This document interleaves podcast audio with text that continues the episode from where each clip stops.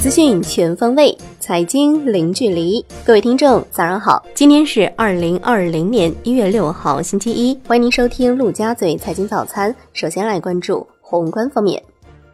二零二零央行工作会议召开，会议部署二零二零年七大重点工作，要求编制宏观审慎政策指引，构建宏观审慎压力测试体系。加快建立完善本外币一体化的跨境资金流动宏观审慎管理机制，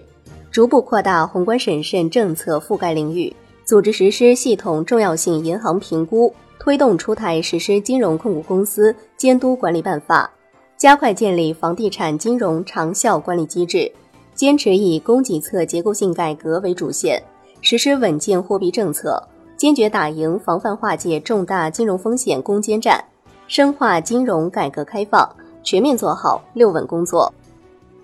全国外汇管理工作二零二零年会议在京召开，会议部署今年重点工作，要求不断完善外汇市场宏观审慎加微观监管两位一体管理框架，维护国际收支基本平衡，防范外部冲击风险，维护国家经济金融安全，推进数字外管和安全外管建设。推进跨境金融区块链服务平台建设，深化放管服改革，支持自贸试验区、海南自由贸易港、粤港澳大湾区等外汇管理改革先行先试。全国统计工作会议在京召开，会议对二零二零年统计工作重点任务作出部署，全面实施地区生产总值统一核算，健全工作机制，完善核算方法。夯实基础数据，认真开展统计督查工作，严肃查处统计造假、弄虚作假。武汉不明原因肺炎已排除 SARS 病原，病原鉴定和病因溯源工作仍在进一步进行当中。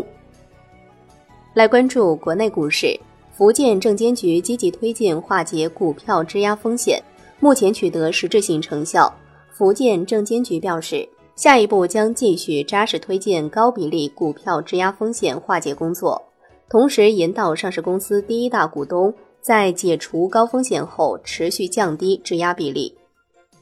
金融方面，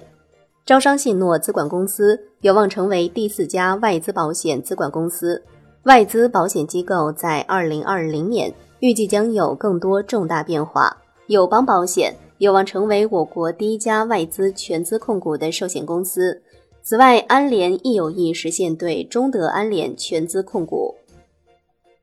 楼市方面，唐山市人民政府办公室就加强市中心区商品房销售管理发出通知，对房地产开发企业销售商品房行为、房地产中介服务机构代理销售商品房行为等进行了规范。购房人购买新建商品住房。自网签之日起，四十二个月内不得上市交易。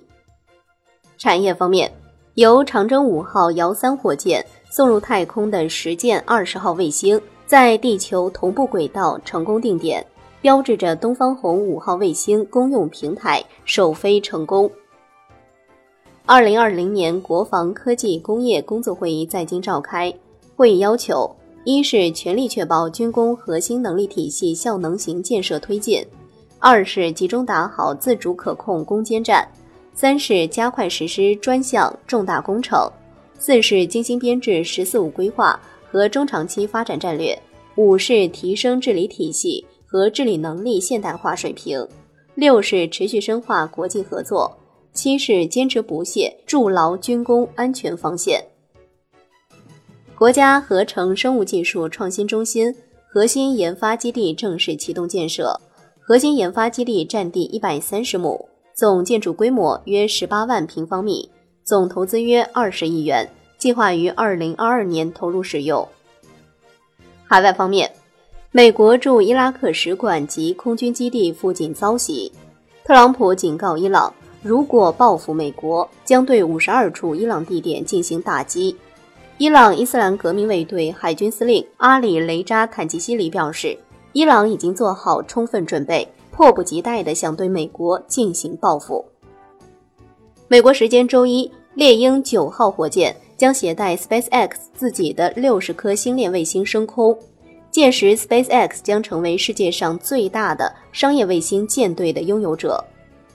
来关注国际股市，新浪报道，受到美伊局势恶化影响，海湾地区股指纷纷大跌，其中科威特指数下跌近百分之四点一，沙特股市下跌百分之二点二，沙特阿美下跌百分之一点七，创下 IPO 以来新低。迪拜股市下跌百分之三点一，地产巨头伊马尔下跌百分之三点七，阿布扎比股指下跌百分之一点四一。据新浪报道。由于 iPhone 销量疲软，导致营收和利润未达目标。苹果 CEO 库克2019年的薪酬比2018年缩水了26%，苹果 CFO 薪水下降了1.6%，至2520万美元。商品方面，2019年12月份，中国大宗商品指数为102.7，连续五个月上升。各分项指数当中，供应指数和库存指数继续攀升，销售指数有所回落。最后来关注外汇方面，IMF 最新公布的数据显示，截至二零一九年第三季度，全球各经济体央行持有的外汇储备当中，人民币资产占比升至百分之二点零一，创下 IMF 自二零一六年十月份报告人民币储备资产以来最高水平。好的，以上就是今天陆家嘴财经早餐的精华内容，感谢您的收听，我是夏天，下期下期再见喽。